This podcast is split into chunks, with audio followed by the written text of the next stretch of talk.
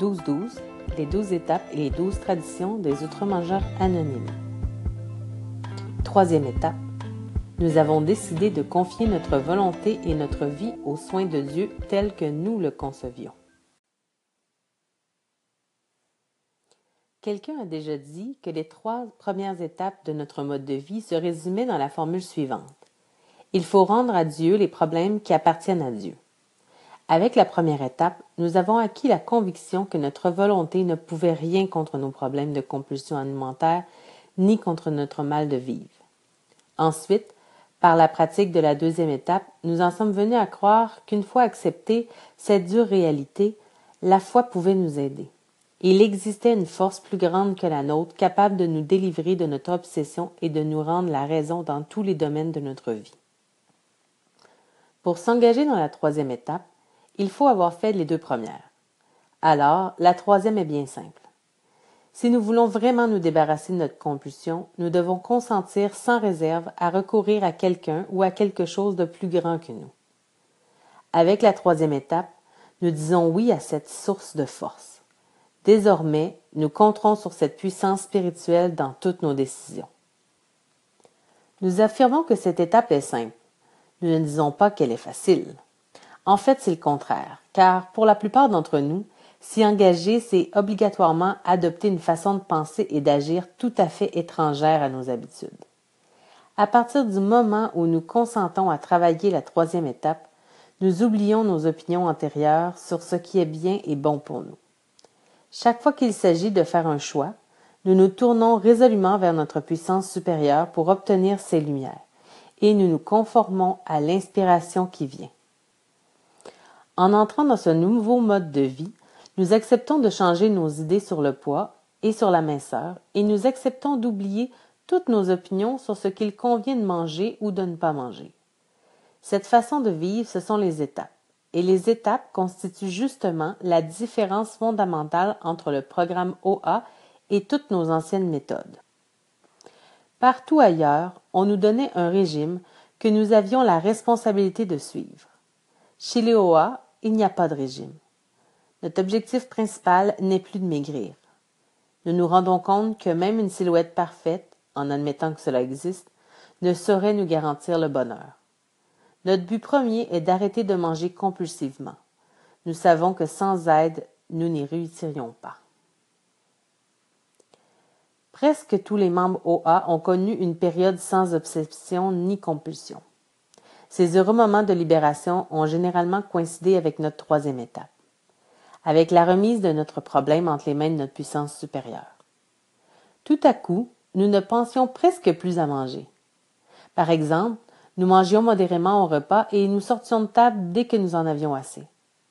Une espèce de miracle semblait nous avoir donné des comportements normaux face à notre assiette. Malheureusement, cela n'a pas duré. Petit à petit, la nourriture a recommencé à nous obséder. Puis un jour, l'idée nous a effleuré de prendre une bouchée dont nous n'avions pas besoin. De nouveau, nous avons eu du mal à ne pas céder à notre compulsion. Peut-être n'avions-nous pas vraiment compris la troisième étape?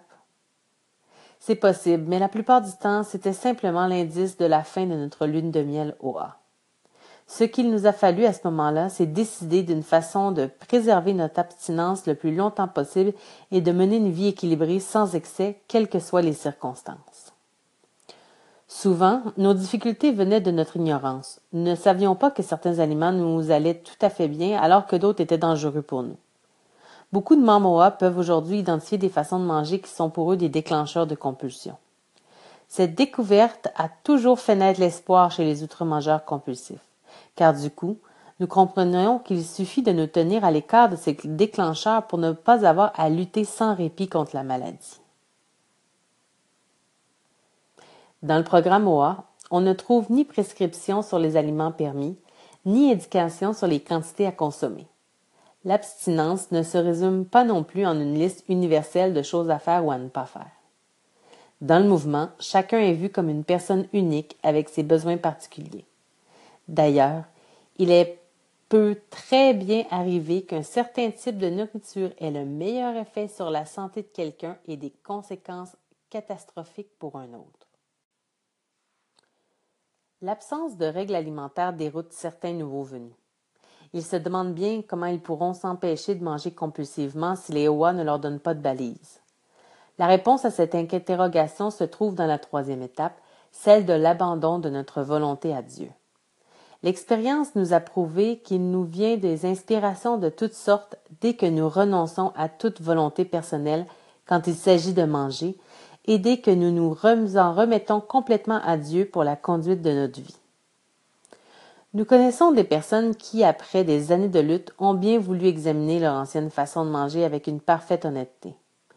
Elles ont alors clairement identifié les aliments et les comportements les plus néfastes pour elles.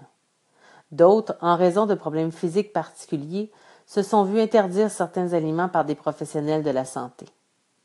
Pour un bon nombre, nous savions ce que bien manger veut dire, mais nous étions incapables d'appliquer ces principes évidents dans notre vie.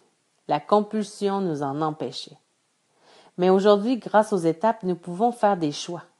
Notre instinct nous dit que les situations et les choses à éviter, de même qu'il nous fait voir ce qui est bon pour nous. Parfois, nous ne voyons plus très clair dans toute cette question d'abstinence. Tout était confus dans notre tête. Alors, nous en avons parlé et avec profit à notre parrain ou à notre marraine. Si chacun doit déterminer pour lui-même ou par lui-même ce qui lui convient, d'autre part, les conseils des autres peuvent aussi être utiles. Nos connaissances en nutrition, notre expérience passée et l'appui des autres voient leur effet décuplé sous l'action d'une sagesse intérieure. Véritable force qui s'affirme de plus en plus au fil de notre rétablissement et qui grandit si, par la prière et la méditation, nous maintenons le contact avec notre puissance supérieure. Nous voulons parler de notre intuition que nous avons remise entre les mains de Dieu au moment de notre troisième étape en même temps que notre volonté et la conduite de notre vie. On dit de l'intuition que c'est la façon dont Dieu parle directement à notre cœur et à notre raison. Cependant, tant que nous mangeons compulsivement et tant que nous n'en faisons qu'à notre idée, la communication avec Dieu est coupée. Plus nous progressons dans la pratique des étapes, plus l'intuition peut s'exercer normalement. Ayant fait échec à notre volonté propre, nous pouvons nous mettre à l'écoute de celle de Dieu pour tout ce qui concerne notre façon de manger en particulier et pour notre vie en général.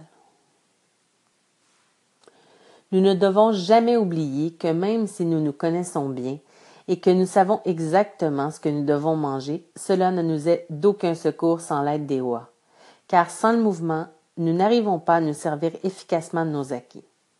Combien ont cherché pendant des années la façon de manger idéale et le moyen de s'y tenir? Mais seule une force qui nous dépasse et agit quotidiennement dans notre vie peut nous garantir l'abstinence continue. Cette force supérieure est à notre disposition tant et aussi longtemps que nous travaillons les douze étapes et continuons à faire confiance à l'inspiration divine en toutes circonstances. Petit à petit, nous comprenons comment nous devrions manger et nous en venons à nous tourner vers Dieu pour obtenir la volonté et la capacité de suivre ses directives en ce domaine jour après jour. Cela nous est donné assurément. En pratiquant l'abstinence, nous avons vu que nous pouvions compter sur Dieu pour s'occuper de nos envies irrésistibles de manger des choses qui ne nous conviennent pas. D'ailleurs, nous n'avons pour ainsi dire, plus jamais le goût de manger seul, et seul nous attire ce qui est bon pour nous. Miraculeusement, la raison nous est revenue et comme des milliers d'autres automangeurs compulsifs, nous le vérifions chaque jour. Nous sommes rarement obsédés par l'idée d'aller manger. Aussi, est-ce sans problème que nous nous satisfaisons de repas modérés et équilibrés, un jour à la fois, jour après jour, un mois à la fois, une année à la fois. Serons-nous un jour complètement délivrés? Oui et non. Les anciens membres vous diront que l'obsession revient de temps à autre malgré qu'ils se sentent miraculeusement libérés la plupart du temps. Comment traverser ces moments difficiles? D'abord, ne pas laisser prise à la panique. Ensuite, revenir à nos principes alimentaires de base et demander à notre puissance supérieure de nous aider à les respecter. Nous avons ensuite intérêt à essayer de ne plus penser à la nourriture pour nous concentrer sur le mouvement et sur les étapes. Si nous travaillons les étapes et que nous nous servons des outils à notre disposition, plan alimentaire, publication, réunion OA, anonymat, appel téléphonique, marraine ou parrain, écriture et service, nous allons trouver toute l'aide dont nous avons besoin. Nos amis OA vont sans doute nous rappeler que le retour de l'obsession est passager. Et ils auront raison puisque ces pensées envahissantes s'évanouiront de nouveau. Nous pouvons renouer avec cette abstinence jour après jour, tant et aussi longtemps que nous faisons confiance à notre puissance supérieure et que nous renouvelons notre troisième étape. Avant de bien saisir de quoi il retournait, nous nous demandions comment on pouvait confier sa vie et sa volonté à une force plus grande que soi. Pour mieux comprendre, nous nous disons que désormais, toutes les décisions de notre vie vont être de même nature que nos choix en matière de nourriture. Le temps est révolu où nous ne faisions que ce que nous voulions ou seulement ce que nous pouvions faire impunément. Dorénavant, nous allons honnêtement chercher à connaître la volonté de Dieu à notre égard et essayer de nous y conformer. Nous ne connaîtrons plus la peur ni l'indécision car nous savons que si nous sommes sincères, Dieu nous éclairera et nous donnera la volonté et la force d'agir jusqu'au bout en dépit des difficultés. Tout en nous mettant à l'écoute de la volonté de Dieu, nous mettrons aussi à profit notre expérience, nos connaissances, notre intuition, notre bon sens ou encore la sagesse de guide spirituel avisé. Par exemple, nous conclurons peut-être que ce qui a toujours bien marché pour nous-mêmes ou pour un autre dans des circonstances données peut très bien produire les mêmes bons résultats dans notre situation d'aujourd'hui. Il en sortira sans doute du bon pour nous et pour les autres. Et c'est bien là la volonté de Dieu. Avec le temps, nous pourrions constater que dans les moments où nous nous sentons plus ou moins d'aplomb, rien ne nous fait autant de bien qu'une réunion OA. Nous y verrons un signe. Dieu nous demande de ne pas cesser d'aller aux réunions, même si nous ne sommes pas toujours d'humeur à nous y rendre. Un autre exemple si nous nous rendons compte que dans un groupe, on est en train de médire de quelqu'un que nous n'aimons pas, nous pourrions peut-être être tentés d'ajouter notre grain de sel. Cependant, si nous savons d'expérience que le commérage ne nous apporte rien de bon, nous comprendrons que Dieu ne veut pas que nous ajoutions à ses propos malveillants. Dans notre cas, pas de buisson ardent ni de voix venant de l'au-delà. Dieu se manifeste autrement pour nous faire connaître sa volonté dans nos décisions quotidiennes de l'honnêteté, du bon sens et le désir sincère de rester sur la voie spirituelle, c'est tout ce qu'il nous faut pour comprendre la volonté de Dieu à notre égard. Dans l'indécision, nous retournons au passage suivant du gros livre des AA, quatrième édition, page 98.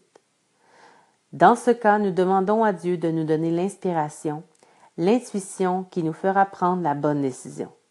Nous restons calmes. Nous ne nous débattons pas. Nous sommes souvent étonnés de voir comme les bonnes réponses nous viennent. Ce qui auparavant n'était qu'un pressentiment ou une inspiration occasionnelle devient graduellement un mécanisme de notre esprit. Face à une nouvelle situation, nous ne devons naturellement pas essayer de nous faire croire que toute inspiration nous viendra de Dieu. Nous irons consulter notre parrain, notre marraine ou tout autre guide spirituel que nous aurons choisi. Nous ne leur demandons pas de trancher à notre place. D'ailleurs, personne ne peut agir pour un autre. Mais parce que les autres ne sont pas concernés par nos difficultés et aussi en raison de leur expérience du mode de vie, ils peuvent nous conseiller judicieusement sur la façon de nous mettre au diapason de la volonté de Dieu. C'est l'attitude que nous adopterons désormais dans toutes les circonstances de notre vie. C'est l'esprit de notre troisième étape, Personne ne peut appliquer ces principes à la perfection. Mais nous savons que notre rétablissement, y compris notre affranchissement de la compulsion, dépend directement de notre bonne volonté à cet égard. La troisième étape repose sur ce désir sincère de nous conformer à la volonté de Dieu. Tous les jours, un jour à la fois. Nous allons agir sans peur. Nous essayons de trouver Dieu et nous affirmons bien haut dans nos propres mots que nous confions notre vie, toute notre vie, et notre volonté aux soins d'une puissance plus grande que nous. Le mouvement met aussi une prière traditionnelle à notre disposition. Mon Dieu, je m'offre à toi pour que tu te serves de moi et que tu disposes de moi comme tu voudras. Délivre-moi de l'esclavage de l'égoïsme pour que je puisse mieux faire ta volonté. Délivre-moi de mes difficultés et que cette victoire apporte à ceux que je pourrais aider un témoignage de ta puissance, de ton amour et celui d'une fille conforme à ta volonté. Amen. Si nous faisons cette prière ou la nôtre en y croyant vraiment, nous avons accompli un pas décisif qui changera notre vie. Notre troisième étape est faite. Dorénavant, nous allons envisager nos difficultés et nos décisions d'une toute autre façon. Qu'il s'agisse de nourriture, de nos émotions anarchiques ou de la vie en général, nous n'agirons plus impulsivement, mais nous réfléchirons le temps nécessaire pour nous pénétrer de la volonté de Dieu à notre égard. Comme tout ne dépendra que de notre seule volonté, nous allons tranquillement nous abandonner à notre puissance supérieure et invoquer son secours. Nous n'avons rien d'autre à lui dire que Mon Dieu, aide-moi à faire ta volonté. Cette troisième étape, c'est le rétablissement assuré. La mise en pratique quotidienne de notre décision de vivre conformément à la volonté de Dieu nous garantit qu'il nous guidera dans les neuf autres étapes du programme. Dans les moments d'hésitation, nous revenons à notre engagement. Vivre comme Dieu nous le demande. Nous savons alors que nous pourrons retrouver notre aplomb simplement en lui demandant force et courage. En d'autres mots, nous pouvons compter sur notre puissance supérieure tant et aussi longtemps que nous consentons à nous mettre à l'écoute de sa volonté et à agir dans le sens qu'elle nous indique. Nous sommes désormais en mesure de faire face à toutes les circonstances de la vie parce que nous ne sommes plus seuls. La bonne réponse nous est donnée chaque fois que nous laissons aller notre propre volonté et que nous demandons humblement de l'aide.